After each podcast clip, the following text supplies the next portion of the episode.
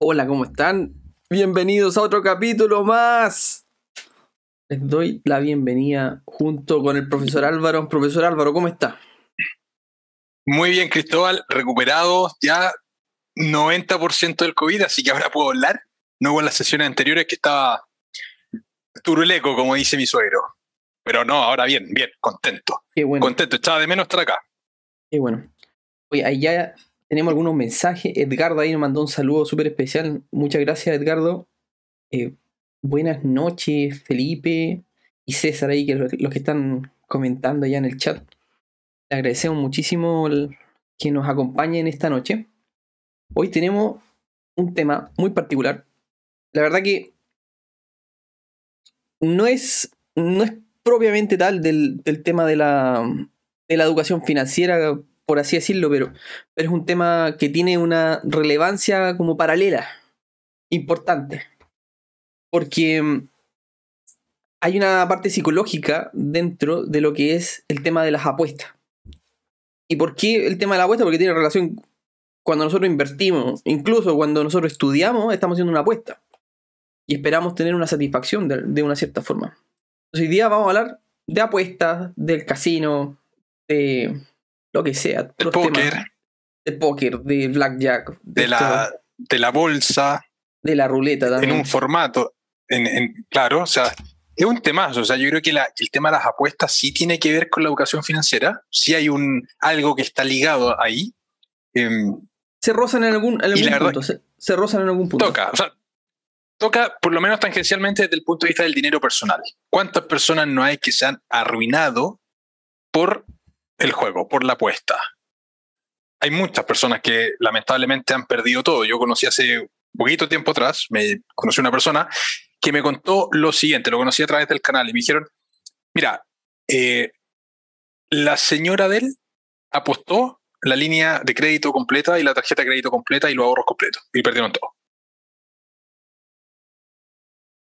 Así Sí. es fuerte. Entonces, y eso pasa, eso pasa quizás más de lo que más de lo que se sabe. No sé si se pasará más o menos, pero, pero pasa y algo que quizás no se cuenta mucho. O sea, ¿quién va a andar contando?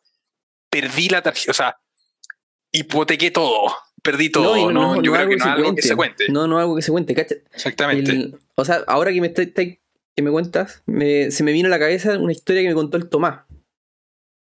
Tomás Segarra. Un amigo de nosotros. Resulta que el Tomás eh, había arrendado una la oficina que está en Providencia hace poco, po, para, para su negocio. Y resulta que el corredor eh, le contó, estaban conversando y le dijo, pucha, ya, ya no arrendaba una propiedad hace como seis, hace como seis meses, estaba súper endeudado, estaba súper con N drama. Y el Tomás le dijo, oye, ya, pues, pero genial, pues ahora te va a llegar una buena comisión. Pues era una, oficina cara, estamos hablando de una oficina de como 5 millones más o menos. Y el corredor se queda con la mitad de la, del primer mes. No, y le llega por la mitad del primer mes por el corredor, Claro, por el le llega-. Le llega la comisión completa. Claro, le llega una- un mes de arrendo. Son 5 El, millones. el- de- el- el arriendo completo, claro. Claro. Y resulta que le dijo, no, si ya no, ya no tengo la plata. La metí en, en Forex, en apalancamiento. Y estoy... me, llamó el ejecutivo porque tenía la posición que estaba cerrándose. Así. O sea, eh, eso, esos son problemas ya que, tení, que tienes de, a- de antes. Son problemas graves que... La verdad que nadie es- está libre de que te pase una cosa así o el que le pase a alguien de tu familia. Lo importante es pedir ayuda. Yo creo que es súper importante porque tener problemas con el con las apuestas, de- de- sea de cualquier tipo, no solamente de- con, con ir al casino, sino que también pueden ser apuestas deportivas. O sea, hay, hay un montón de cosas donde se pierde lamentablemente mucho y cuando se abre la apuesta sí hay que hacer dos diferenciaciones, eh, que es una cuando se juega contra la casa, que es ir al casino o las casas de apuesta deportiva, etcétera, que es jugar contra la casa, que eso en el largo plazo no se puede matemáticamente por lo menos ganar. Eh, está demostrado, el negocio del casino, el negocio de las casas de apuesta está diseñado para ganarte el dinero en el largo plazo, pero sí quisiese tocar, y creo que es importante tocarlo por separado, el tema de apostar contra personas en juegos como por ejemplo el póker. ¿Vale?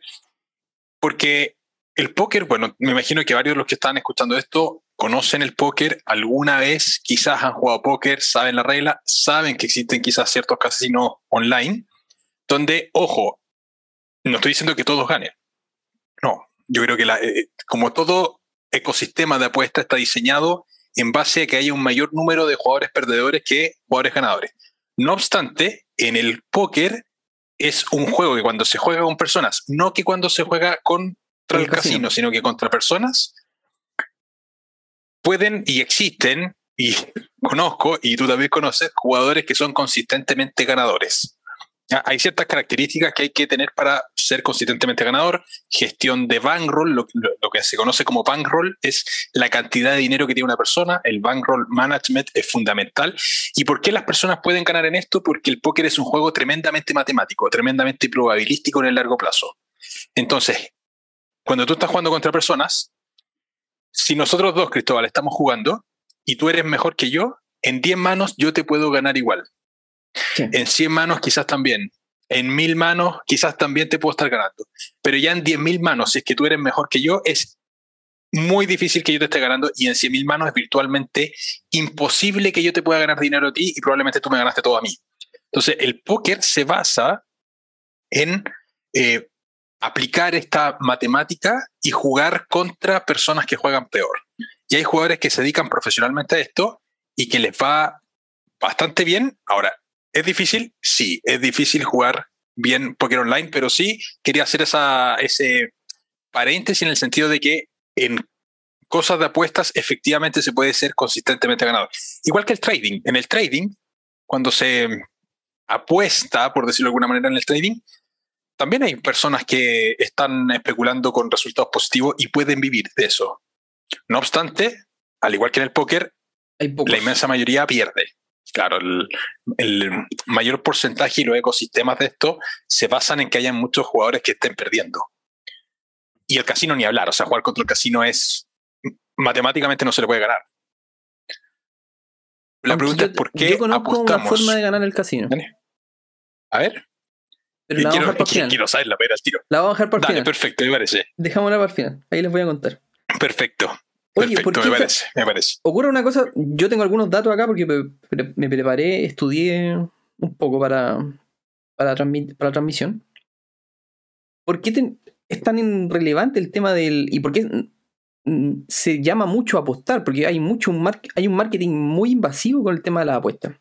La industria del juego Muchísimo. mueve al año 460 billones de dólares. Una locura.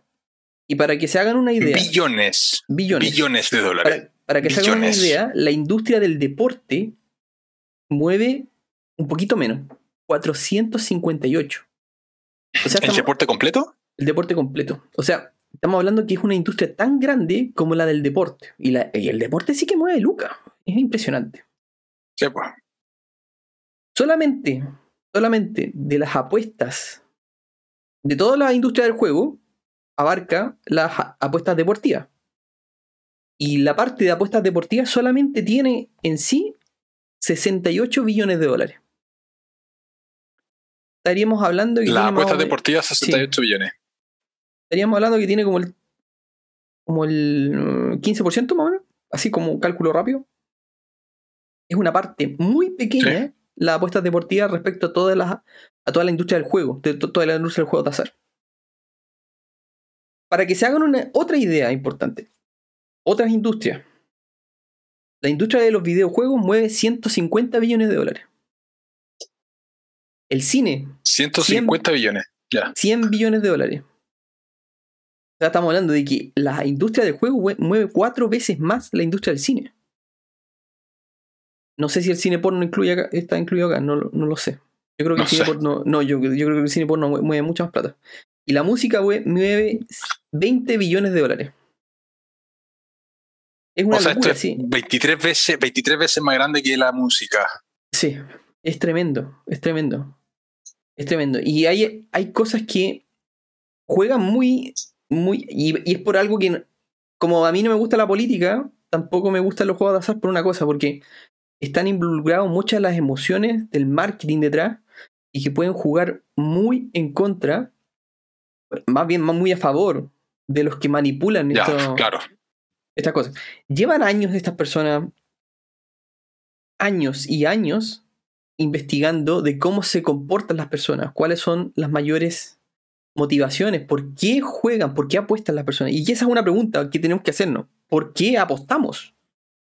¿Por qué apostamos? ¿Por qué nos gusta apostar? Yo no sé si pueden, en el chat pueden comentar, ¿no? ¿Qué, qué opinan ustedes? ¿Por qué les gusta apostar? Da lo mismo en lo que sea, porque en general la vida es una apuesta. En, en todo. O sea, desde que nos levantamos, desde que decidimos, decidimos levantarnos en la, en la mañana, hasta que nos vamos a acostar, estamos apostando. Pero ¿por qué apuestan ustedes? ¿Por qué apuestan? ¿Por qué cuando, van, cuando alguien le tiene la intención de hacer una apuesta, puede ser en el casino, puede ser una apuesta con un amigo, en las carreras, donde sea? Cuéntenos, ¿qué opinan? Y ahora que tenemos un buen internet, podemos escuchar, podemos leerlos inmediatamente. Sí, yo, yo creo que hay mucho, mientras escriben los comentarios, yo creo que hay mucho de entretención, o sea, el, apostar tiene una parte entretenida, el ir al casino propiamente tal es entretenido. Y está también esta figura de esta esperanza quizás para otras personas de pegarle al gordo en el casino, ganarse el jackpot. Esa, ese debe ser un estímulo bien, bien grande. Imagino que en, en las carreras de caballo también pasará, yo no conozco carreras de caballo, pero ese ese, camino de ganar mucho dinero relativamente rápido, me imagino que debe tener un, un impacto ahí en la, en, la apuesta. Yo conozco varias personas que se dedican a, la, las apuestas que dedican más tiempo del que yo les he sugerido que dediquen a la apuesta, capaz que alguno esté escuchando esto. Em, y los, los, motivadores que yo muchas veces he visto es precisamente ese como cuentan es, no, no, no, si hay, métodos, sobre todo en apuestas deportivas, yo no sé si existirán métodos fiables de ganar dinero sostenidamente y consistentemente en apuestas deportivas. Hay personas que se deben dedicar seguramente a hacerlo.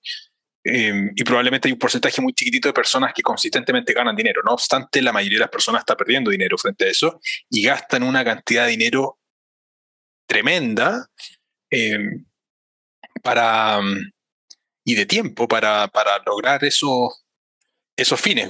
Conozco una persona que es muy talentosa en una actividad particular y gastaba mucho tiempo, y en esta actividad particular era, es muy talentoso y le iba muy bien, y gastaba mucho tiempo en apuestas deportivas. Y eso lo desenfocaba de esta actividad principal que tenía y lo que ganaba acá lo perdía en, en la otra parte. O empataba en la otra parte. Entonces, no sé, yo creo que no es un buen nicho más allá de que si es que nos queremos meter por entretención, bien. Pero yo tengo muchas dudas respecto al. Cuando me dicen, mira, sí, sostenidamente vamos a ganar dinero en apuestas deportivas. Tengo ahí mi, mi distancia respecto a eso. Porque hay personas que lo hacen en apuestas deportivas particularmente harto. Yo no conozco personas que, le, que sepan de apuestas deportivas. No conozco a nadie. Oye, siguiendo con el tema, hay un estudio súper particular que habla sobre un estudio con monos. Porque de los monos se puede aprender mucho, porque nosotros mm. prácticamente tenemos los mismos comportamientos. Y resulta que los monos, estos monos se les entregaba eh, un jugo después de cuando se prendía una luz. Se prendía la luz y se le entregaba el jugo. Resulta que el jugo le generaba una, una satisfacción. Dopamina. Dopamina. Mm. ¿Qué es lo que ocurre después? Hicieron otro experimento. Donde, claro, el mono ya tenía intrínseco de que eh, tomar jugo para ellos le causaba mucha satisfacción, pues les gustaba tomar jugo porque era, rico. Le, generaba esta, esta dopamina. Resulta que hicieron otro estudio que, en donde prendían una luz y el mono tenía que tirar una palanquita. Igual como si fuera una, una máquina tragamoneda. Y una vez que se prendía la luz, tiraba la palanquita, el mono recibía un juguito. ¿Qué es lo que ocurrió? Después de que los monos se entrenaron bien, que la satisfacción por dopamina se generaba solamente cuando se encendía la luz y no en el acto de tomar el jugo. Es súper curioso porque la gente empieza a apostar no necesariamente por el hecho de que va a tener una recompensa. Por, las, por, el, por el acto mismo de estar apostando. Por el, ¿no? acto, por el acto mismo de estar apostando ya genera una satisfacción. Es curioso ese, ese Claro. fenómeno. Sí. Bueno, en la, la historia de las tragamonedas. eh, de hecho, las apuestas en sí, las apuestas existen desde, desde antes incluso que, de, de que deba existir el dinero, pero las tragamonedas es bien particular porque por aquí tenemos algunos, algunos gráficos eh, que muestran cómo se comporta básicamente la sensación de las, de las, traga, de las tragamonedas, del dinero en el tiempo en las tragamonedas. Este que está acá. Este gráfico muestra cómo funcionaban las primeras tragamonedas. Sí, Que tenemos en el tragamonedas eje Y el dinero y en el eje X el tiempo. Entonces, ¿qué es lo que pasaba? Las personas empezaban a jugar tragamoneda y empezaban a perder dinero relativamente rápido y de repente estas máquinas les daban un premio grande, etcétera, subían y después rápidamente volvían a perder el dinero. Este era más o menos el comportamiento que tenían las tragamonedas en el tiempo. Y esto fue evolucionando a lo largo de la historia porque en parte se fueron dando vuelta los casinos que cuando las personas perdían mucho, no volvían a ir. No tenían una mala ¿Cuál es el negocio del casino? ¿Cuál, cuál es el negocio del, del, del casino, de las tragamonedas? Que las personas estén la mayor cantidad de tiempo posible metiendo dinero y que vuelvan a ir. Entonces hay que dar ciertas zanahorias, porque imaginemos una persona que va al casino y pierde todo automáticamente. Probablemente no va nunca más. Si tiene malas experiencias. Entonces tienen que crear experiencias que sean satisfactorias. Desde el punto de vista del casino, pensando que las personas son clientes que van a entretenerse y entregar el dinero, el- la experiencia, esa experiencia tiene que ser muy satisfactoria. Entonces empezaron a modificarse los tragamonedas. Y tienen comportamientos que son pendientes más, eh, más suaves. Y probablemente lo- este gráfico, si lo llevamos a las tragamonedas actuales, probablemente tiene una pendiente mucho más suave aún. Para que se hagan una ¿Por idea- qué? Porque no es negro. O sea, Claro. las tragamonedas son, por lejos, es lo que genera más dinero para los casinos. Mucha gente piensa que son la- la- la misma ma- las mismas máquinas. Pe- perdón, la- la- las mesas de apuestas. La ruleta. Mm. Las ruletas o, o las casas o las mesas de póker o de blackjack. Piensan que eso, pero no. Lo que genera más para el casino son las tragamonedas. Y claro, vi- cuando tú le muestras este grafiquito a la persona, es, es propiamente tal la experiencia que están viviendo, porque es una experiencia mucho más larga, en donde pierden el dinero de a poco. Poco a poco van perdiendo el Sí. Claro, y eso, y, y- el negocio del casino al final. Eso de que, de que la casa siempre gane, es verdad, la casa siempre, siempre, siempre va a ganar, matemáticamente siempre va a ganar, la ruleta matemáticamente siempre te va a ganar. Es muy difícil ganar sostenidamente dinero en la ruleta, básicamente porque los casinos diseñan todos los juegos de tal manera que las probabilidades ajustadas, o los beneficios, mejor dicho, ajustados a probabilidad, están en contra. Por ejemplo, para explicarlo en fácil, supongamos que queremos jugar al color, al rojo, en la ruleta. La ruleta son 36 números más el 0 y el doble cero. ¿Cuántos números rojos hay? 18. 18 rojos, 18 negros, el 0 y el doble cero. Entonces, si apostamos al rojo y ganamos, el beneficio que tenemos es el doble. Estaríamos ganando el doble lo apostado. Apostamos 5 mil pesos y nos llevamos 10 mil pesos. Sin embargo, la probabilidad de que salga el rojo para que estadísticamente y matemáticamente en el largo plazo sea equitativo y no ganemos ni perdamos dinero en el largo plazo, la probabilidad de rojo tendría que ser 50%. Si estamos doblando, necesitaríamos un 50% de probabilidad para mantenernos en equilibrio en el largo plazo. Sin embargo, la probabilidad de que salga el rojo está más o menos en un 47%, 46% por ahí. Sí. Un- Una fracción. ¿Por qué? Porque existe el cero y el doble cero. ¿Cómo calcularíamos esto de manera rápida? ¿Quién no sabe calcular? Sería 18, que son los números rojos, dividido en el total de casilleros que hay, que son 38. 38. 18, dividido, 18 dividido en 38 nos da la probabilidad de que caiga el, la, la pelota en, en las- en la casille- el casillero rojo. Y eso es menor a 50%. Entonces, todos los juegos de casino, eh, del casino, están diseñados de esa manera. No, y, ocurre otra de cosa. Que los beneficios que. Que mm, muchos creen, y esto ya me, yo me he juntado con amigos, que me he juntado con ellos para ir al casino incluso, y creen de que si sale cinco veces seguido el rojo, tiene que salir el negro después. Y son propiedades, son, son eventos completamente independientes. Son eventos completamente independientes. No tienen ni una relación uno con otro. La probabilidad de que salga rojo o negro es, sigue siendo exactamente la misma, no cambia. Porque salió cinco veces negro antes, no cambia. Y la gente tiende a pensar ah, que hay. Salió... Claro, así como que ya, se viene ahora. Ahora, ahora se viene el rojo. O el negro. Claro, como salió seis veces el negro, entonces existe un 80% de probabilidad que salga el rojo, ¿no? Pues claro. El mismo 47,3%. Claro. Ocurre otro fenómeno súper particular, el fenómeno de la falacia del apostador. Que cuando tú has perdido tres o cuatro veces seguidas, o sea, el universo te tiene que premiar con la siguiente. Y la gente piensa de que, de que viene una, una ganadora después de perder muchas veces y realmente no tiene ni una relación. no, no hay relación alguna. Sí, pues, sí. Eh, son eventos 100% independientes. Complejo el tema de la apuesta.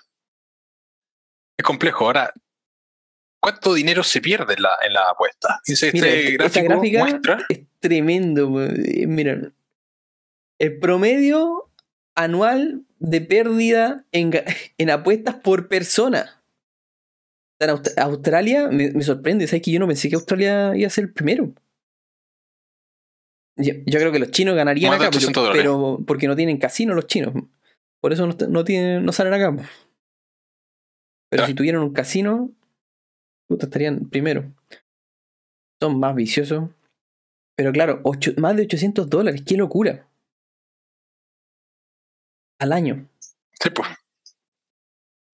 y dentro de las apuestas, pues están los casinos, están las apuestas deportivas, están distintas cosas.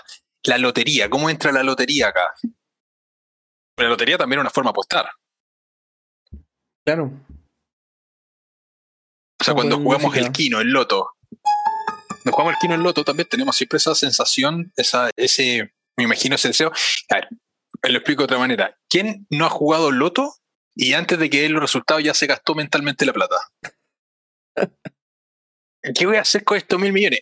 Oye, yo lo he hecho cuando era chico, jugaba de repente y se me acababa la plata. Mentalmente se me acababa la plata. O sea, oye, es muy poco mil. No me alcanza para todo lo que quiero comprar. Para todo lo que quería. Claro, y existe, y existe ese fenómeno de que, de que se gasta la plata. Y mucha gente juega eh, y ancla muchas veces su esperanza financiera a ganar premios como la lotería si me gano el Kino, estoy listo. Y lo terrible de esto es que, y, hay muchos estudios de esto, podrán buscarlos por ahí. Muchas personas que ganan la lotería, al quinto año de haber ganado la lotería, están igual o peor financieramente que el momento previo a ganar la lotería. Es un fenómeno también bien particular. Eh, podríamos hablar un capítulo entero de eso, ¿no?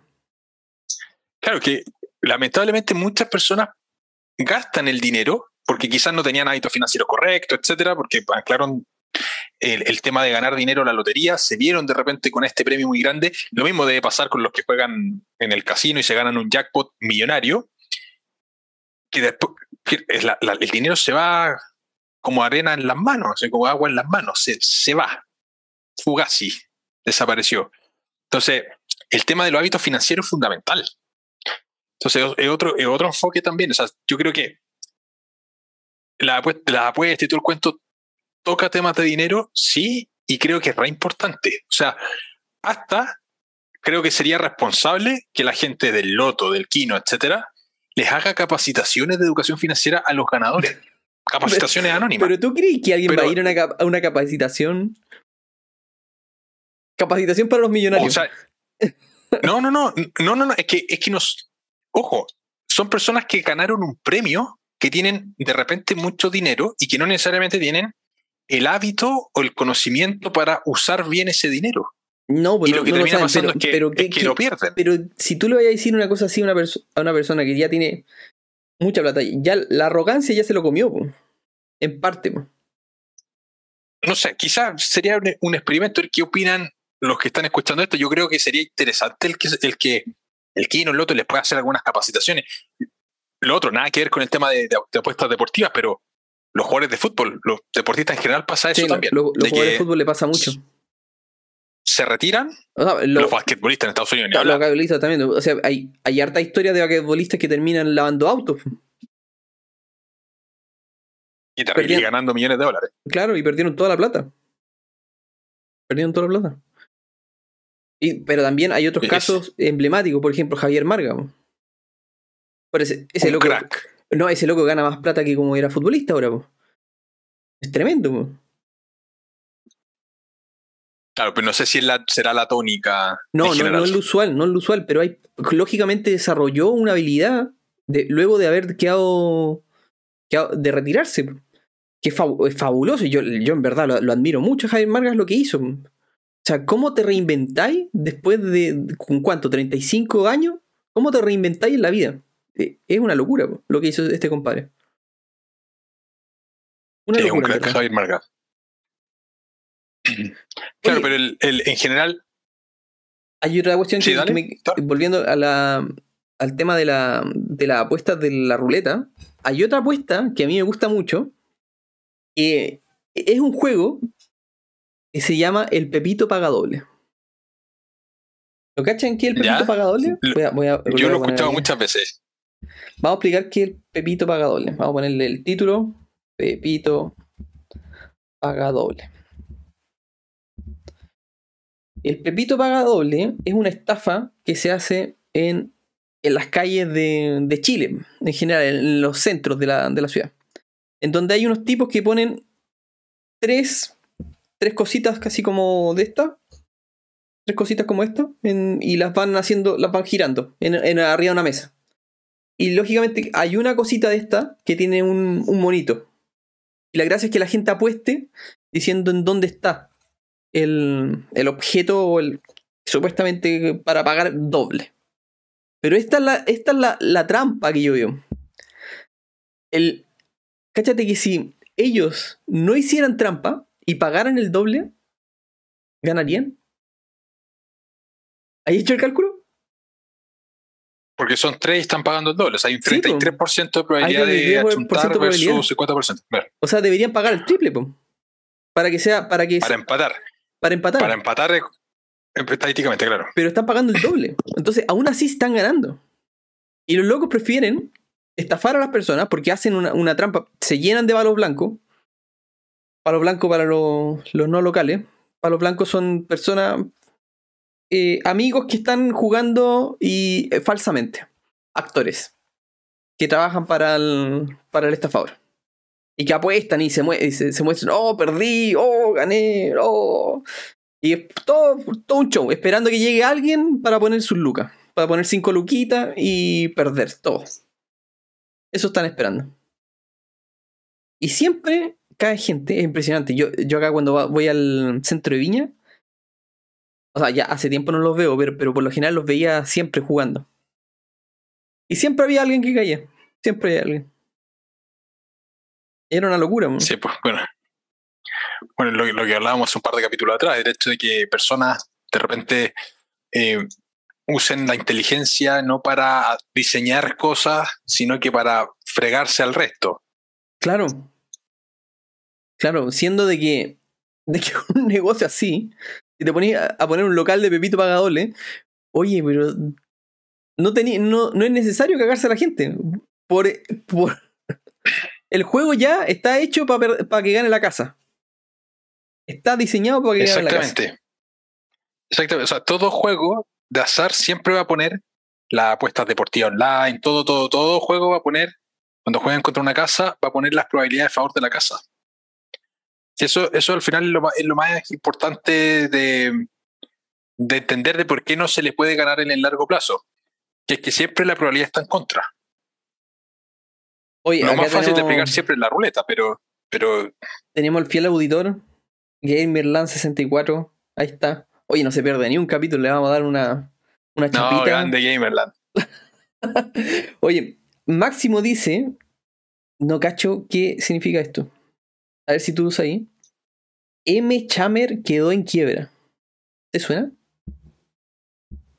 M. MC Hammer debe ser. Un rapero, ¿no? Ah, ya. MC Hammer. Gerardo ahí lo puso. Ahí lo escribió con J. Sí, eh, Gerardo Vargas lo, puso bien. Lo escribió bien. Es un rapero. Ya no, no, lo cachaba. Sí. Que bueno, dentro de lo que son de, los deportistas también podríamos incluir ciertos músicos que quieran así estrepitosamente. O sea, ganadores de lotería, obviamente no todos, deportistas hay un porcentaje y músicos, actores que después de terminar su vida profesional eh, se fueron al declive profesionalmente y financieramente un desastre. No conocía el caso de MC Hammer, pero, pero sí, o sea, hay rapero y es claro qué pasa, qué pasa eso. el caso más icónico de todo esto. Floyd Mayweather, creo que, creo que no se le está acabando la plata.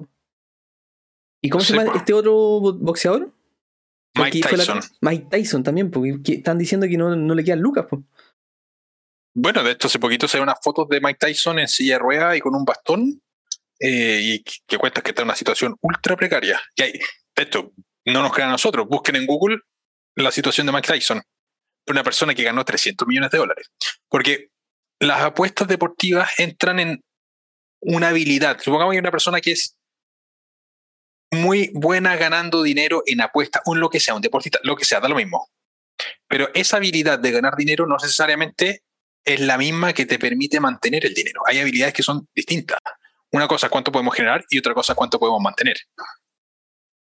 Y las apuestas, cuando se ganan premios, lo que está pasando es que tienes un ingreso muy alto. No obstante, si vemos como el circuito completo de la construcción y mantención de riqueza financiera en el tiempo sería tener ingresos, ahorrar, invertir. Es el circuito. Y las apuestas deportivas eh, y todas las otras cosas entran solamente en el ítem de ingreso. Entonces esa persona que ganó la lotería recibió un ingreso muy alto, pero si no tiene el ítem ahorro y no tiene el ítem inversión, ese dinero se va a gastar en, qué sé yo, regalos y cosas, cosas así, que bien, pero el problema es que a los, al, poco tiempo la evidencia lo muestra, no, no les queda dinero. Con muchos problemas psicológicos que también muestra la evidencia. Que era, vi lo que era tener, qué sé yo, 700 millones de pesos, mil millones de pesos y ahora tengo nada. De nuevo, y eso obviamente genera, genera problemas. Entonces, yo insisto, yo creo que sería responsable por parte del casino, el, el loto, perdón, el quino, estas instituciones, el prestar cierto nivel de apoyo anónimo a las personas que ganan estos premios, porque pasar tener una situación precaria de repente a tener mil millones de pesos, no psicológicamente yo creo que es difícil manejarlo. En mi opinión, capaz que estoy hablando pero, pero, que, mira, pongámonos en esa situación. Yo creo que si alguien de la noche a la mañana gana una, una cifra de dinero muy grande, lo primero que le pasaría es como que desconfiar de todo el mundo. Pasaría como una, una fase eh, de desconfianza. Eso pasa. De hecho, eso pasa, eso les pasa a muchos deportistas que dicen, listo, gané un montón de plata, entonces me voy a rodear de mi círculo para ver qué hacer con el dinero. Entonces de repente empiezan a hacer negocios y ponen a su círculo cercano a administrar esos negocios claro. y ese círculo cercano no tiene de repente las competencias necesarias para gestionar bien eso. Entonces, claro, surge desde la desconfianza. Porque claro, se empiezan a sacar personas y todo el cuento, claro, se están acercando porque tengo un montón de plata ahora. Me quieren quitar esta plata. Entonces surge esa desconfianza, se rodean de ese círculo, pero ese círculo, en general, al no tener necesariamente conocimiento financiero, eh, empiezan a dejar desastre. Entonces quizá me equivoco, quizá no es en el caso de los deportistas no es al deportista, quizás es a los asesores del deportista, a ese círculo de confianza eh, que, habría que, no sé, capacitar, explicar. Clases generales, más que, y ahí entra el tema de la educación versus la asesoría. Porque una cosa es la educación es decir, oye, mira, por ejemplo, los bienes raíces funcionan así. Estas son las ventajas, estos son los riesgos, tomen las decisiones ustedes. La bolsa, estas son las ventajas, estos son los riesgos, se puede perder un montón, perfecto tomen las decisiones ustedes, pero que conozcan cómo funciona. Más que decirle, miren, compren acciones de GameStop y después desaparece GameStop. Entonces, la educación versus la asesoría creo que son distintas y en ese, particularmente en esos nichos, creo que la educación es fundamental. Más que la asesoría, porque lo que sí pasa es que se van a probablemente llegar asesores. Oye, sí, mira, te tengo la inversión de la. Sí. Del siglo. Vaya, van a llegar los, los lobos de Wall Street ahí. Oliendo esos millones de dólares que hay, o esos millones de pesos que hay. Y... No, y, es tan simple como mantener, mantener el patrimonio, solamente eso. O sea, no tenéis que perder plata. Yo la otra vez vi un caso de un chico que. De una, no, no un chico, una persona que, que limpiaba zapatos. Y se ganó el Kino. No sé cuánta plata se ganó.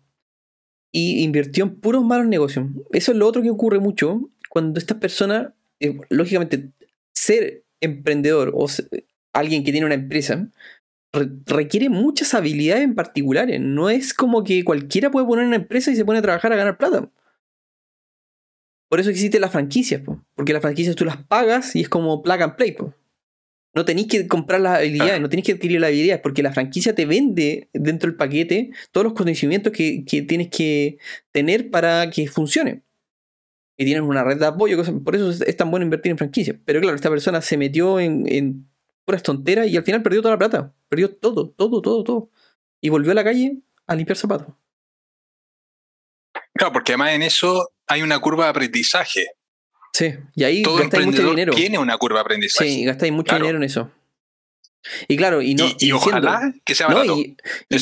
siendo, siendo millonario, siendo, teniendo una cantidad, una brutalidad de plata, tus, tus requerimientos para que un negocio funcione son sumamente, van a ser muy, muy exigentes. Vaya a querer que te dé una renta importante, no, no que te, te, genere un par de chauchas. Que al principio como emprendedor, oye, yo partí con 300 lucas de sueldo. Yo no sé si esta persona que va a invertir un, par de millones va a querer eh, tener un beneficio de 300 lucas, no creo. ¿Sí? Posiblemente no. No, no, va a querer tener mucho mayor beneficio. Pero claro, es parte de, o sea, ser inversionista requiere otra habilidad distinta del ser un emprendedor, completamente distinta, completamente distinta. Son divisiones de juegos distintos. Sí, son, son caminos distintos.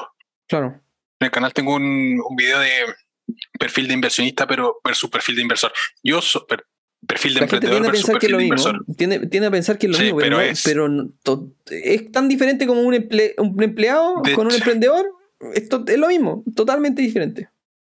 De hecho, yo creo que están en los extremos opuestos. Sí, están muy Porque un, o sea, un, emprendedor es 24-7, eh, el emprendimiento siempre. El inversionista lo que no quiere es por lo menos yo lo veo desde, mi postura, yo soy perfil inversor absoluto, gastar la menor cantidad de tiempo en generar dinero, buscar ingresos pasivos, ingresos de portafolio. Versus que el emprendedor está ahí 24/7, o si al final el emprendimiento es 24/7, hay que solucionar una cantidad de problemas tremendos. El inversor busca una cosa distinta. pero volviendo al tema de las apuestas, yo, yo mencioné el tema del póker. Bueno, ahora. El tema del póker y. ahora tocamos el punto de los juegos de habilidad, porque claro, ya cambia un poco el panorama, porque existen otros juegos que uno tiende a pensar de que son eh, juegos de apuestas, pero no. Hay, hay dos juegos en particular que existen, son juegos de habilidad, que en parte es el blackjack y el póker. Pero el póker contra personas, no es póker contra casino. Cuando jugamos en el casino contra la casa, la casa, de nuevo, nos va a poner siempre las probabilidades en contra. Entonces, todo juego tiene una probabilidad matemática inherente, pero el beneficio que te dan cuando ganas es inferior a la probabilidad de éxito. Entonces, más, o menos va por ahí. Pero cuando tú juegas contra personas, tú puedes ponerle a la otra persona las probabilidades en contra.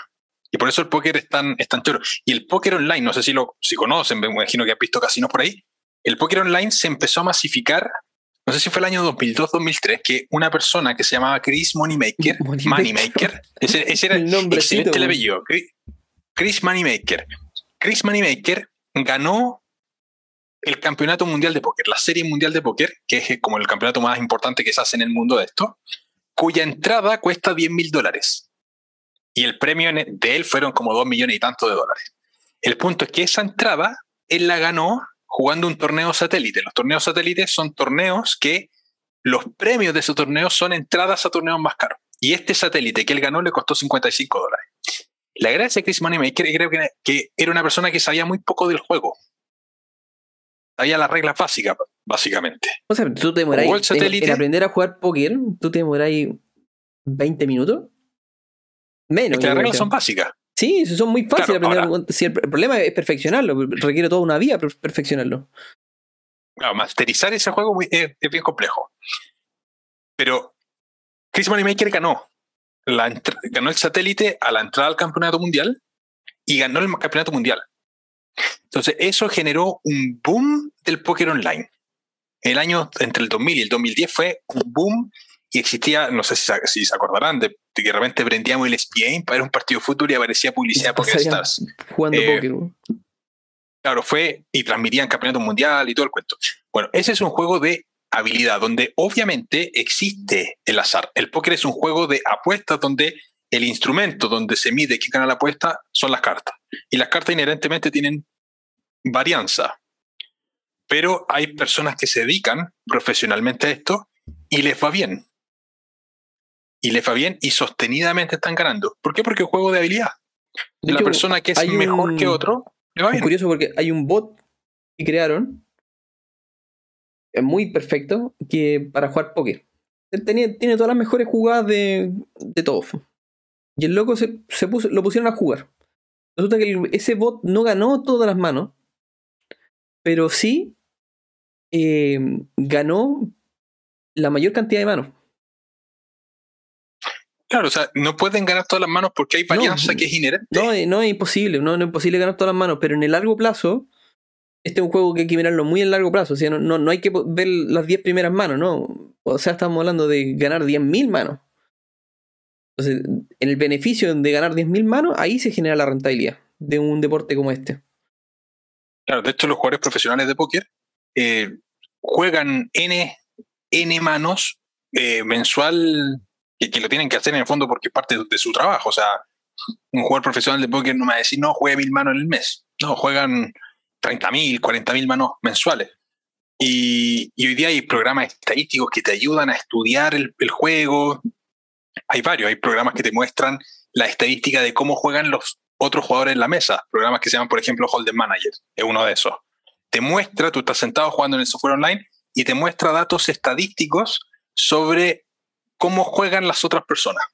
Y hay varios valores que, se muestran. Hay unos que se llaman, no los voy a llamar con esto, pero qué sé yo, PPIP, Preflop Race, un montón, un montón de datos estadísticos que te empiezan a mostrar cómo juega la otra persona y tú puedes ir tomando decisiones acertadas estadísticamente en función de la interpretación de estos datos que te muestran estos software. Y hay otros que son de análisis posterior en el juego, que te simulan escenario y tú vas viendo cuáles son las mejores eh, pero eso ya formas de... Claro, pero, o sea, a lo que voy es que hay personas que profesionalmente se dedican a esto y que les va bien. ¿Qué porcentaje de los jugadores del mundo serán ganadores en el póker? ¿3% será? ¿5%? Una cosa así. Pero todos estos juegos siempre van a vivir en un ecosistema en el cual la mayor cantidad de jugadores sea perdedores. Porque si existe un, existiese un lugar donde todos ganan, no sería rentable. De hecho, los casinos de póker dan ciertos beneficios, lo que se conoce como rakeback. ¿Cuál es el negocio del casino? El negocio del casino es cobrar algo que se llama el rake, la comisión. Cada vez que una persona está jugando en el, casino póker, por ejemplo, la casa cobra una comisión chiquitita. Para fidelizar a los jugadores, los casinos te dan, te dan algo que se conoce como rakeback, que es una devolución de esta comisión que te están sacando.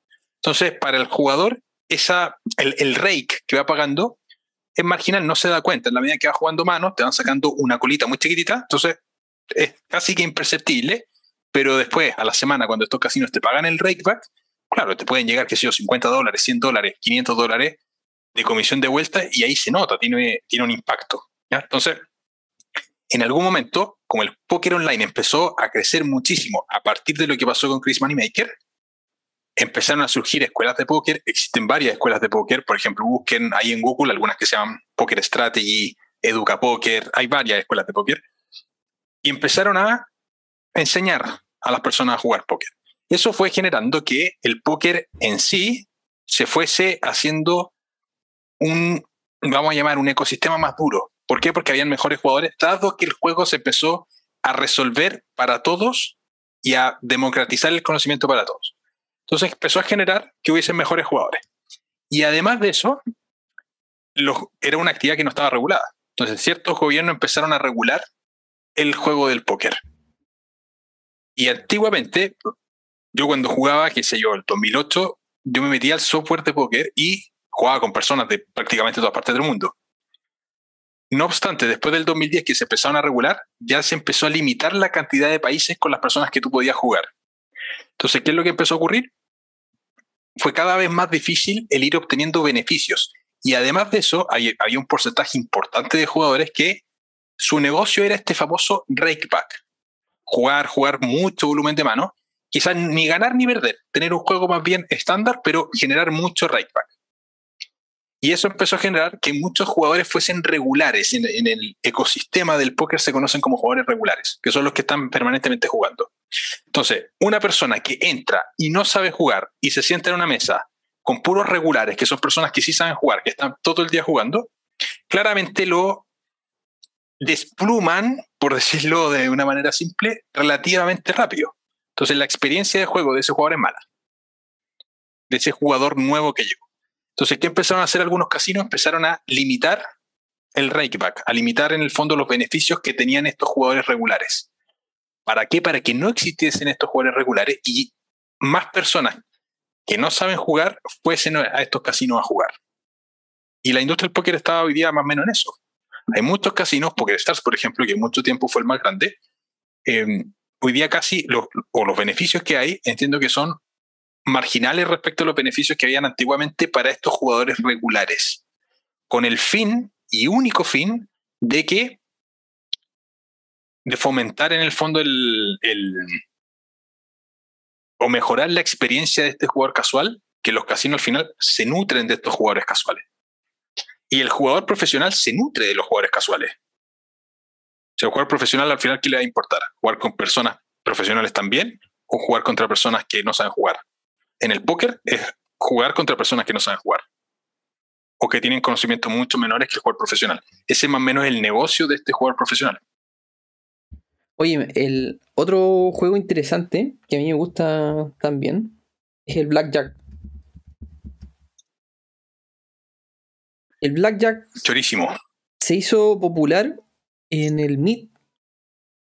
Había un equipo de Blackjack hace muchos años, eso sí y estos tipos se juntaban y buscaban la estrategia de cómo ganar al casino, porque Blackjack se juega contra el casino, contra la caja. Claro. Y resulta que encontraron una, forma de ganar al casino. Y hay una película que es basada en una historia real, que se llama 21 Blackjack, para que la busquen. Es muy buena, muy buena. Y cuenta la historia de unos chicos de, del MIT, cómo, cómo lo hicieron para ganar Luca en el casino. Lógicamente, ahora están fichados y no los dejan entrar en ningún casino, pero en su momento pudieron entrar. ¿Y cómo, qué, era lo que hacían para, lograr este objetivo? La verdad que era, básicamente tenían gente que contaba y tenían a jugadores. Eran dos tipos de, de perfiles distintos. Los que contaban estaban siempre jugando en las mesas, esperando de que la baraja se calentara. ¿Y qué significa que se calentara? Que las probabilidades estuvieran a favor del que jugara. ¿Y cómo lo hacían? Contaban lo. iban sumando unos cuando salían monos y restando cuando salían cartas bajas. La idea de ello es que mientras más monos salieran, estamos hablando J, Queen, Kaiser y los As, mientras más de esos, y los 10 también, mientras más de esos salieran, estuvieran más alta la cantidad de. Perdón, mientras menos monos de esos salieran, que era lo importante para el Blackjack, habría una mayor probabilidad para encontrar estas cartas. Entonces, había mientras, menos mientras menos conteo tenía la baraja, era mucho mejor.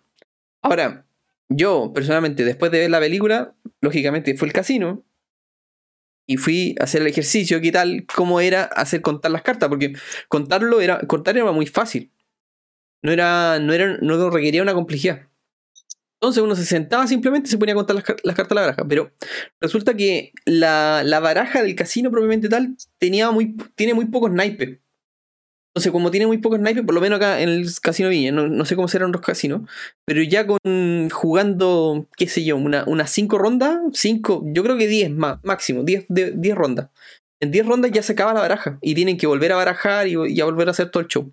Entonces no es como que uno pudiera contar muchas cartas y encontrar probabilidades. Era súper complicado, súper complicado. dentro de un pequeño lapso tú encontrás una un espacio para poder apostar y donde tus probabilidades estén están jugando a favor. Es bien particular el tema. Yo les recomiendo ver la película para, que, para que entiendan bien todo el mecanismo, porque, porque cuando llega el tipo, cuando, se, cuando a sentarse va a jugar, ellos tienen que dar un nombre clave el nombre clave va a depender del, número de, en, el, momento que se llega. Y después él tiene que seguir contando, el que está jugando. Tiene que seguir el conteo de las cartas. Para no perder el conteo y jugar de acuerdo las probabilidades que corresponden. O sea, si ya ve, hay un número súper súper alto en donde ya no hay, mucha, no hay muchos monos, o sea, la probabilidad de que salga un mono es altísima. Entonces tenéis que apostar todo. Se apuesta fuerte. Se apuesta fuerte. Claro. No, si al final es eso, el, final es, darle la, vuelta a la probabilidad del, casino. Claro, y buscaron. Mira, hay hartas historias en donde hay gente que le ha ganado el casino y siempre lo, lo terminan baneando. Porque, claro, ellos apelan a que el casino es un lugar de entretenimiento, no un lugar para. No un lugar para desafiar el, las habilidades. Y, además se reserva el derecho de admisión, pero independiente de eso, eh, los casinos igual, los, casinos se van a ver beneficiados del macro conjunto. O sea, está bien que existan jugadores que estén ganando, porque eso genera que más personas vayan. O sea, si todos, cada vez que entramos al casino, perdemos plata, eh, los casinos se acaban luego. El negocio del casino va a ser ir con esta pendiente suave, quitándote la plata en el largo plazo. Claro. Ese va a ser el negocio del casino. Si te la quita muy abruptamente, si los juegos están diseñados eh, asquerosamente para que el usuario pierda todo el dinero de golpe, ese usuario no vuelve a ir. Entonces el casino te pones las probabilidades de tal manera que en el largo plazo no, o sea, en el largo plazo vayas perdiendo, pero vayas teniendo triunfos también. De tal manera que... O sea, que la, que la experiencia, que la experiencia no sea desagradable. Exactamente, esa es una, buena, una muy buena experiencia. Una experiencia que la pases bien y después, y después vuelvas y vuelvas y vuelvas. Esa yo creo que es la Claro, exactamente, y es, lo, y es lo más razonable. O sea, un lugar de entretención, las personas tienen que ir, pasarlo bien, etcétera. El negocio del casino va a ser que esas personas vayan perdiendo el dinero, ojalá no tan rápido para que la experiencia sea, sea buena. Em, y eso es, y, y, los casinos están diseñados, y yo creo que todo el crecimiento de los casinos hoy día es en base a la experiencia de los usuarios.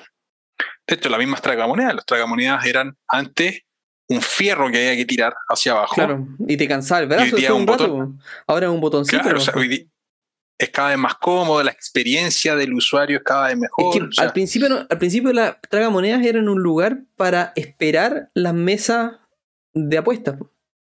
Pero después se dieron cuenta que ganaban más plata con, con las tragamonedas que con, con las mesas de apuestas. Es, ahí cambió todo, cambió toda la industria.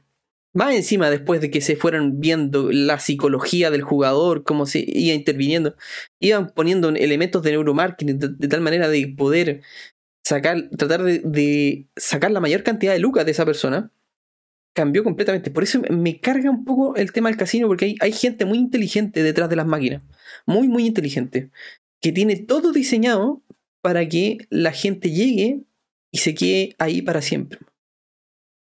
Está muy bien hecho eche raíces en el casino. Claro. Oye, otro tema que, tiene relación con el casino, y me imagino que hay hartos acá que cuéntenos su experiencia.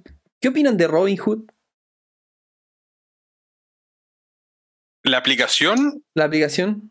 ¿O el.? No, no, no. la aplicación. no, no, no, no, no Robin Hood el que roba para los, a los ricos y se los da a los pobres.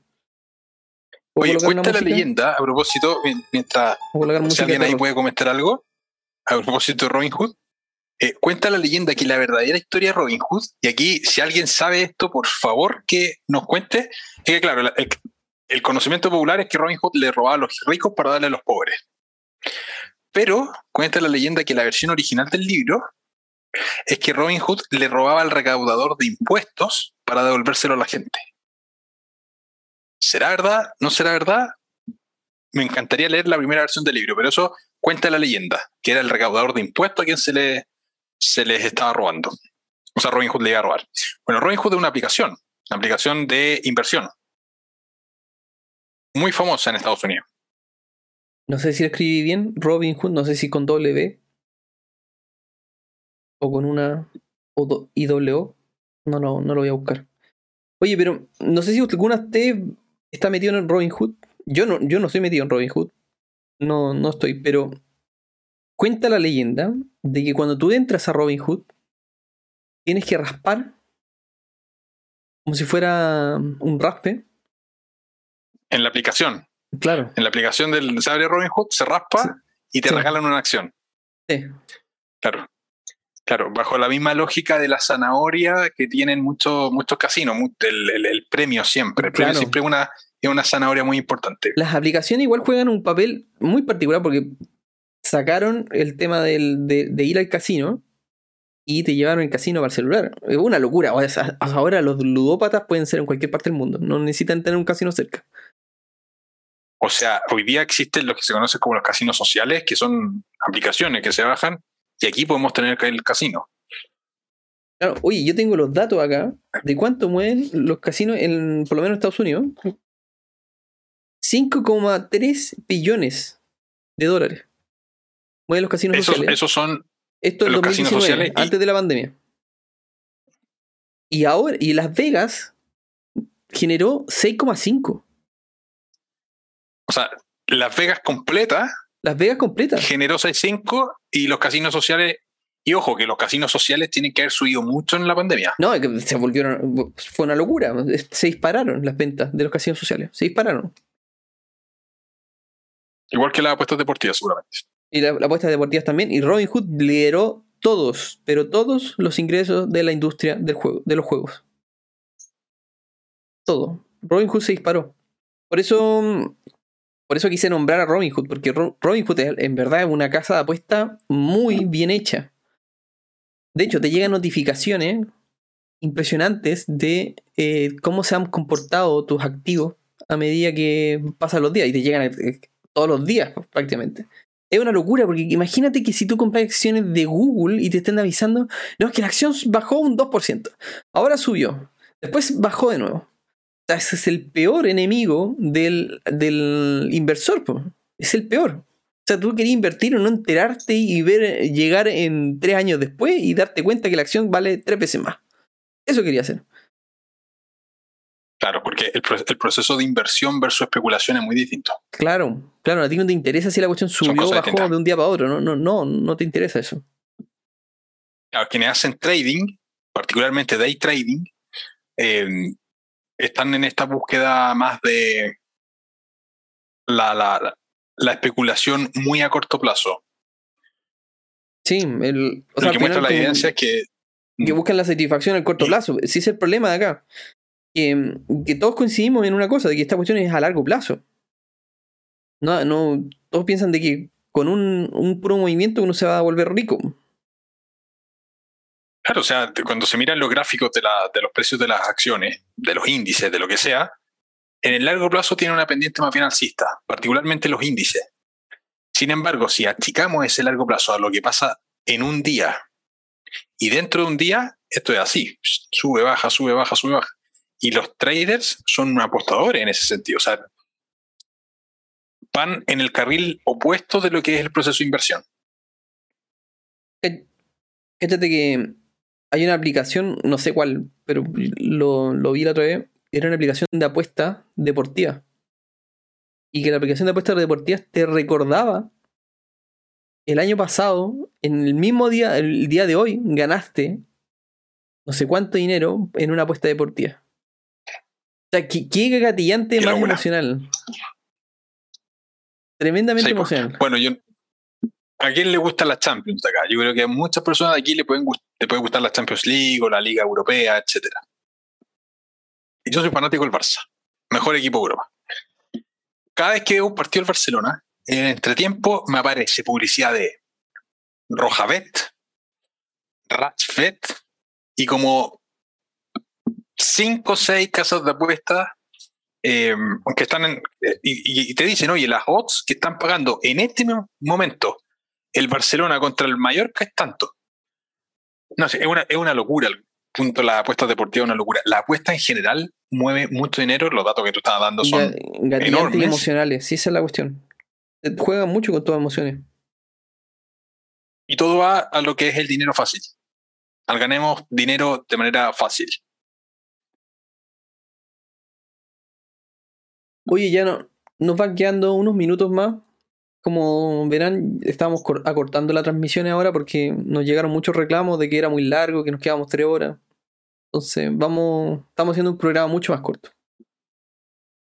El, para terminar, tenemos que hablar un poco sobre eh, los problemas psicológicos que trae esto.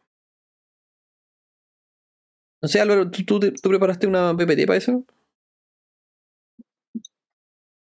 Déjame verla, pero así les puedo adelantar algunos datos. Fíjense que el 76% más o menos de las personas que son apostadores, son ludópatas, perdón, eh, han tenido episodios de ansiedad. Ya, 76%. Porcentaje también sobre el 70% de depresión.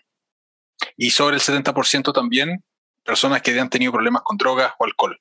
Esos son datos que se sacan, que Chuta, todo Chile, Se compartieron. claro, pero son, son datos tremendos. O sea, que muchas personas que son que entran en la ludopatía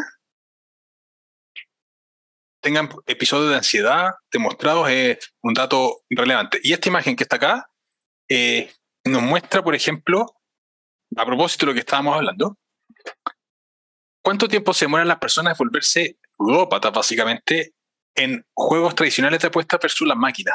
¿ya? Por eso las máquinas, fíjense, también eran tan, tan, una actividad tan rentable, entre comillas, para los casinos, porque las personas se vuelven medias ludópatas en, uno, en un año prácticamente, versus que, versus que las otras formas de apuestas tradicionales 3,5 años. O sea, las tragamonedas efectivamente son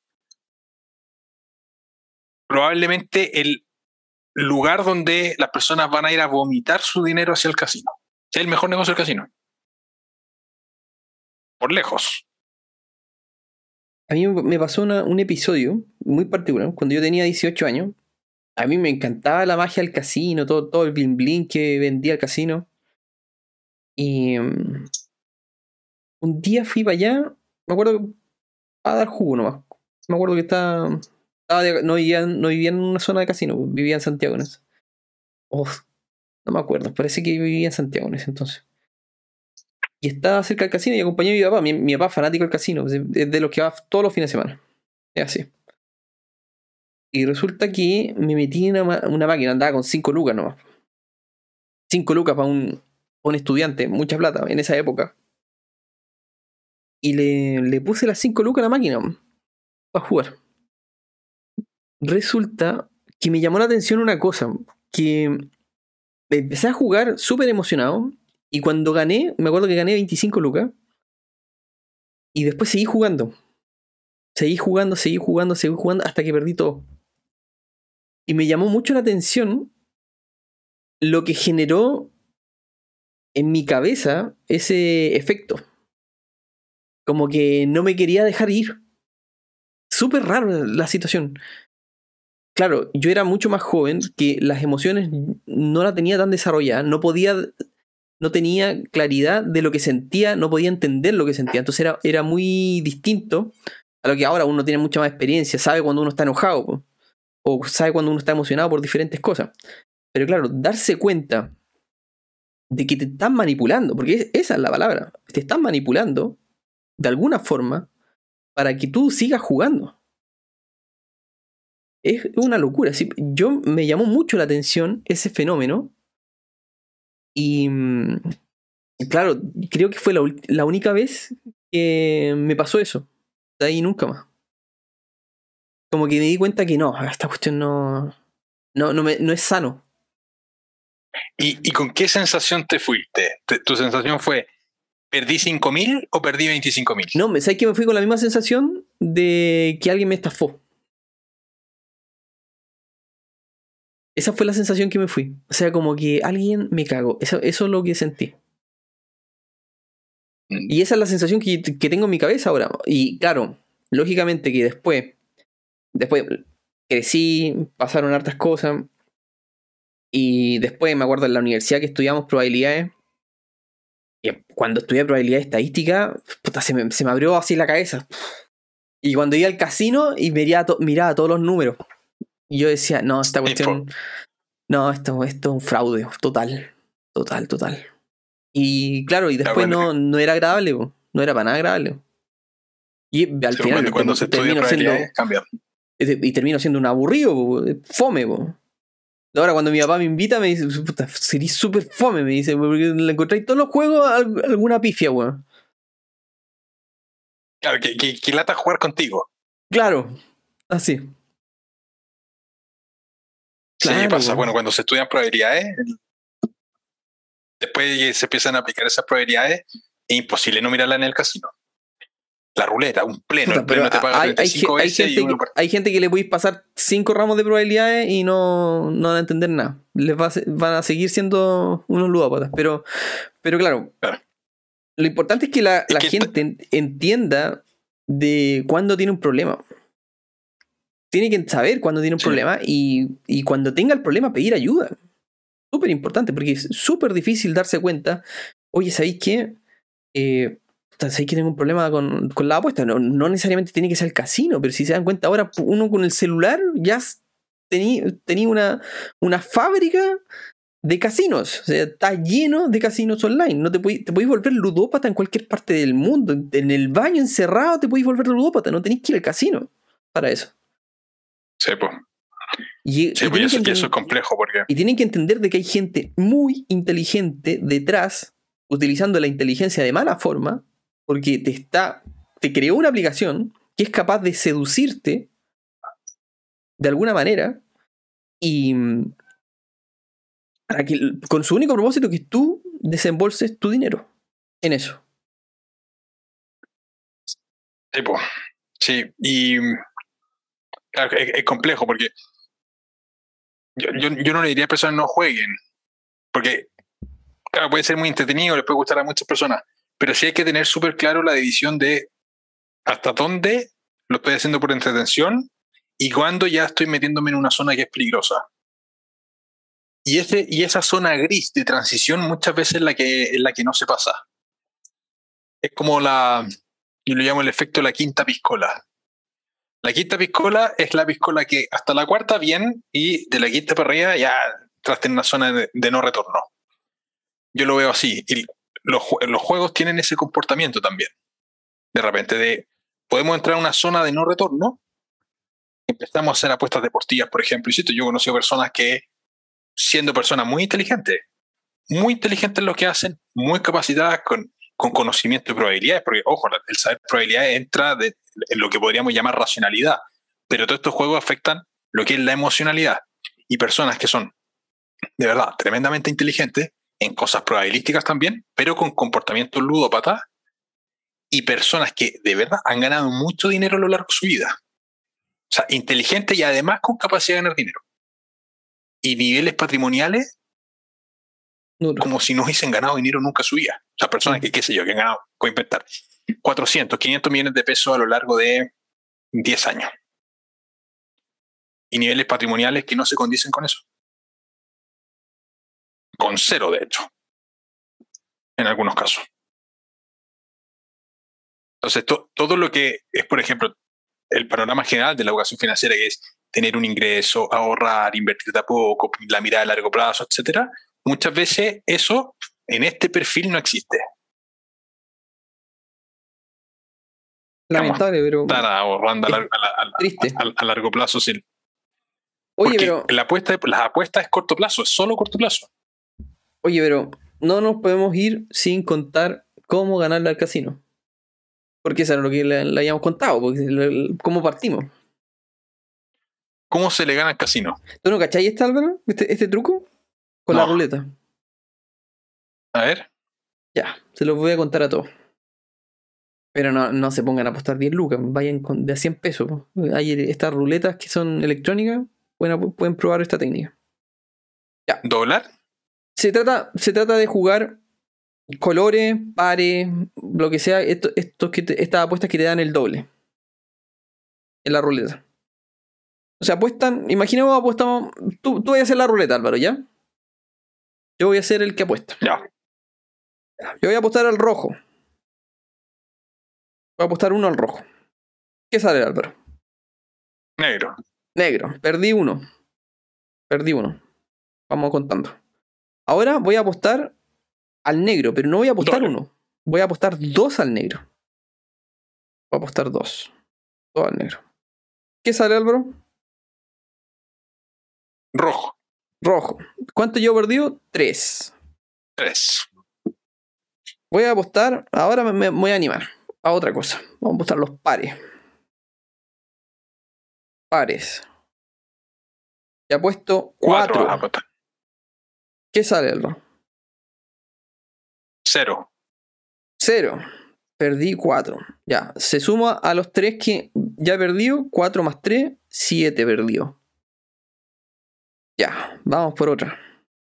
Voy a apostar cinco ahora. No, perdón. Voy a apostar ocho. Ocho. El, do- el doble del anterior. Vamos a a los impares.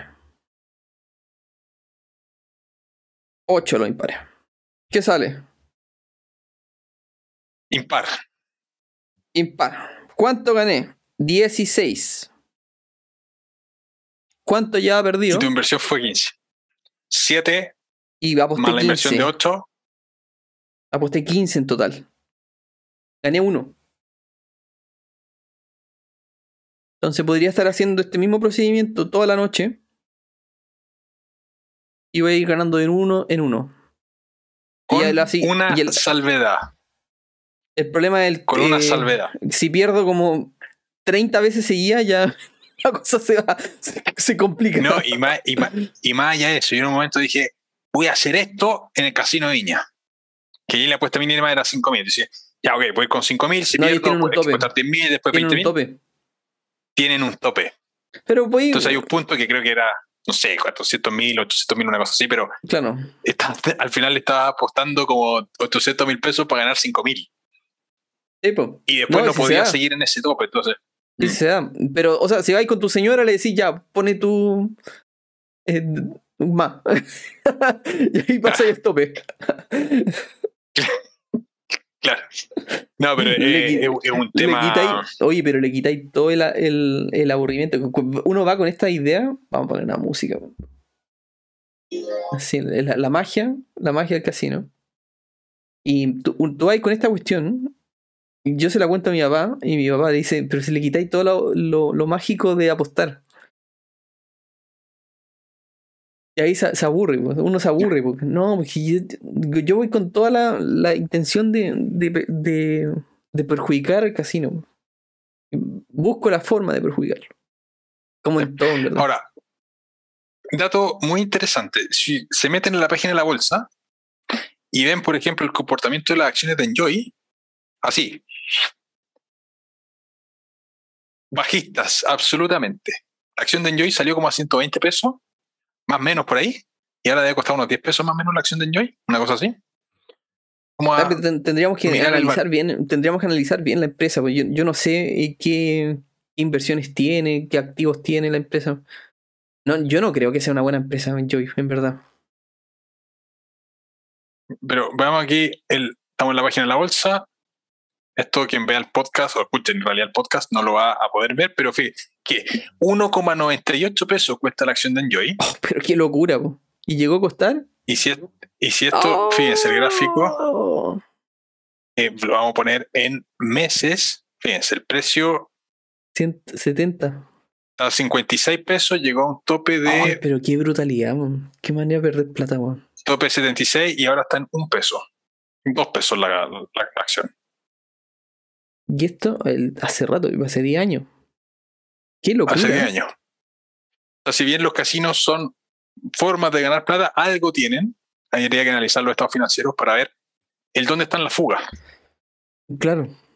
Porque algo, algo tiene que pasar en los casinos. ¿Y qué, qué han hecho mal? ¿Qué han hecho mal? Habría que.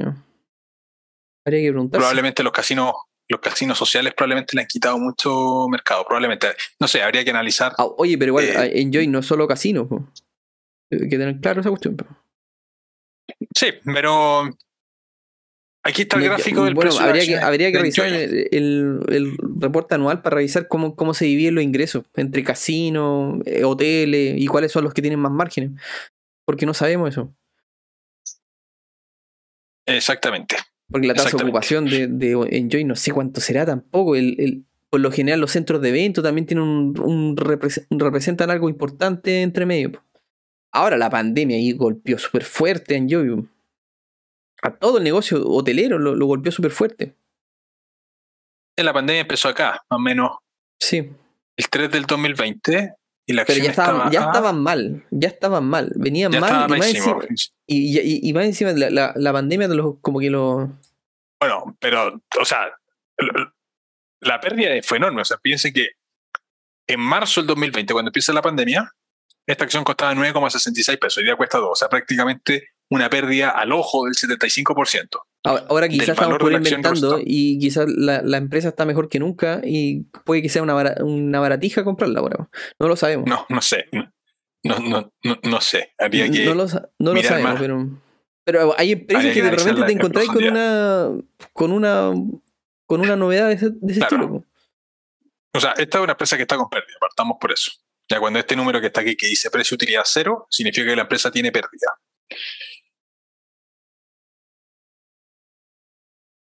Hay que darle una, una vuelta a esta, pero No, hay que revisar, habría que revisarlo. No, no me, no me casaría con el.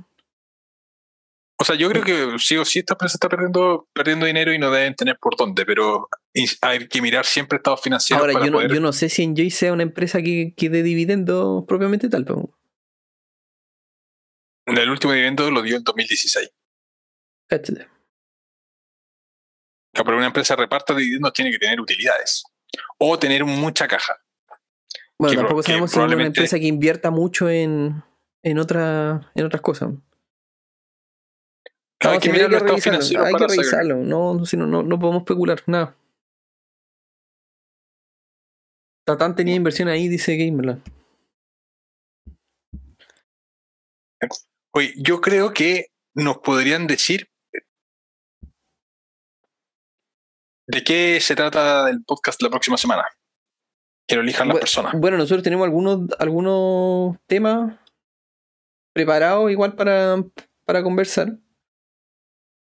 Quería contar, al al Álvaro conversamos el tema de, de ser de esta, la misma situación que hablábamos recién. ¿Qué pasaría si nos ganamos el loto o el kino, la lotería?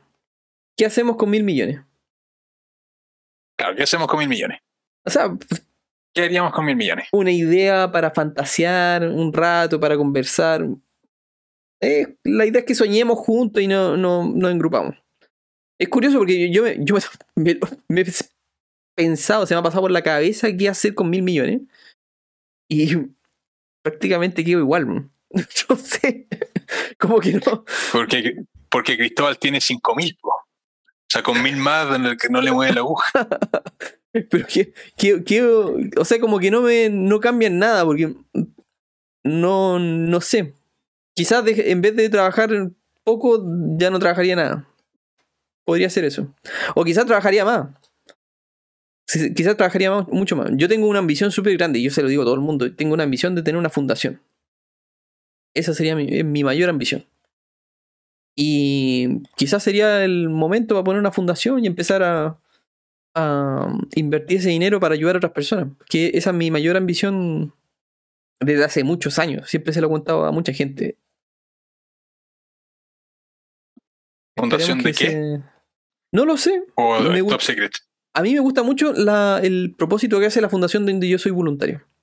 Me encanta. De hecho, el dueño de la fundación es una persona, a diferencia de, de el, el, el prototipo de empresario que la gente cree que es como el, el canalla que se queda con todos los millones. Este tipo, a mí me contaron, yo no, no sé si es verdad, pero yo lo conozco en persona. Él tiene puros amigos que son dirigentes de la, eh, los presidentes de la SOFOFA, a ese nivel. Él está, es dueño del, del Hyatt. Está, está en, ese, en ese rumbo. Pero su mayor ambición es su fundación. Y yo soy voluntario ahí. Yo lo admiro muchísimo, muchísimo, porque, porque cuando me contaron del el propósito que él tenía, yo dije, pucha, sería fantástico poder tener el nivel de una persona de esa naturaleza, de hacer una obra tan bonita, porque eh, más encima debe quemar plata como loco.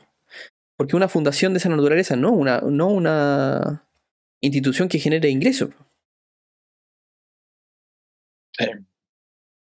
Cristóbal me habló de esto hace unos, un tiempo atrás y también me hice voluntario y recién voy a empezar a trabajar con la primera persona. ¿Podemos contar cuál es la fundación y de, qué se trata? Sí, claro, cuenta. Timón de Sirene se llama la fundación para que la busquen, que apoya a emprendedores. Le hacen programas de mentoring a emprendedores y yo empiezo probablemente la próxima semana con una persona que tiene un negocio de eh, ayudar a extranjeros a estar en Chile, a sacar todos los papeles y todo el cuento, en particularmente cosas financieras, el programa que vamos a realizar juntos. Entonces, es, una labor bien educativa, gratificante, es buenísimo porque es, es harto tiempo el que hay que dedicar, pero es estar con un emprendedor y ayudarlo en el, en el paso a paso. O sea, son ocho sesiones de dos horas cada una. Entonces uno podría decir, es harto tiempo gratuito, pero la rentabilidad espiritual, mental que tiene es tremenda. Y yo estoy muy contento de eso también y seguir en ese, en ese rumbo. Es más, yo tengo una consultora de, de finanzas y en algún momento estuve mucho tiempo dándome la vuelta así, hacía una fundación de educación financiera o una consultora de educación financiera. Y siempre tuve la duda si hacía la fundación o no hacía la fundación. Al final me decanté por la consultora por motivos administrativos más que, más que otra cosa. Pero yo le presto servicio a fundaciones. Y me gusta mucho la labor en fundaciones. De hecho, hace un tiempo atrás estuvimos trabajando con unos colegios en Puente Alto, precisamente con programas de capacitación en educación financiera. Pero me gusta también el tema de las fundaciones, fundamental. Oye, creo que se necesitan más fundaciones. se me había olvidado esta cuestión, pero quería eh, felicitar porque, bueno, de todas las personas que me, me pidieron asesoría para, para postular los capitales, solamente una me ha llamado para decirme que se lo ganó. Y, que, y es justamente una, una de las experiencias de un chico que es pescador. un proyecto, pero increíble, porque cuando me contó él el proyecto que tenía en mente, yo lo encontré fabuloso para, para el nicho, porque este chico quería, quería vender insumos para pesca, pero para pesca, para mediana pesca, sea, para el, para el pescador que se va en su, no, no este de bote, pues, sino que se va con en, una, en un barco con, con faenas pesqueras. Pequeña y mediana pesca, así. Y él quería vender insumos para esa pesca. Y cuando me contó el proyecto y contándome la experiencia que él tenía ya trabajando en pesca, ya llevaba más o menos como 10 años trabajando en pesca, yo dije, pero este proyecto calza, pero perfecto para ganarse el proyecto. Para ganarse el capital semilla. Y se ganó 3 millones y medio. Fue fabuloso. Así que le quería mandar mi saludo y, felicitarlo por, por, el premio que se, que se adjudicó. Eso, chicos. Oye, eh, ¿sabéis que Kevin acá nos está diciendo algo que me gustó? Me parece súper bueno. ¿Sabes qué? Vamos a invitarle a Esteban, del Club de los Fire, para um, hablar sobre el tema de la lotería. Em, me, me tinca. ¿Qué te parece, Álvaro? Perfecto. ¿Ya? No, ya. Está bueno, Kevin, está bueno. ¿Lo invitamos la próxima semana? Sí, nos invitamos la próxima semana. Oye, nos gustaría invitar a mujeres, porque yo le dije al Álvaro, teníamos invitar a un hombre y una mujer. Un hombre y una mujer. A ver si alguien se, anima. Oye, ¿no íbamos a hacer la maratón para el, para el plebiscito? No, ya no, no, no va a poder ser para el plebiscito. no, vamos a tener que hacerlo para la Teletón entonces. para la Teletón, lo hacemos, paralelo. para Teletón. Ya. Oigan, chicos, los dejamos invitados para que sigan escuchando el podcast en Google Podcast, Apple Podcast y Spotify, ¿ya? Bueno, les deseamos muy buenas noches y los dejamos invitados para el próximo miércoles. Y vamos a estar a las 21 horas. Estén súper bien. ¿Algunas palabras, Álvaro? Un abrazo. Un abrazo. Gracias siempre a todos quienes están acá permanentemente en este, en este podcast, en estas sesiones, un miércoles de la noche. Sabemos que es tiempo que de repente están con la familia y nos están acompañando, certificando tiempo familiar. Entonces, de verdad, muchas gracias por eso. Y qué rica esta comunidad que se, que se empieza a crear de a poco. Ya, pues les agradecemos un montón la sintonía y a todos los que nos están acompañando y los que se repiten el plato muchas veces, porque en verdad ya de a poquito nos vamos haciendo, conociendo mucha gente y algunos ya los conocemos en persona, así que es, fabuloso. Ya, porque estén súper bien. De hecho, podríamos, de repente podríamos hacer alguna sesión, quizás no en YouTube, los que van habitualmente al podcast, quizás un Zoom para poder conversar entre todos, podría ser.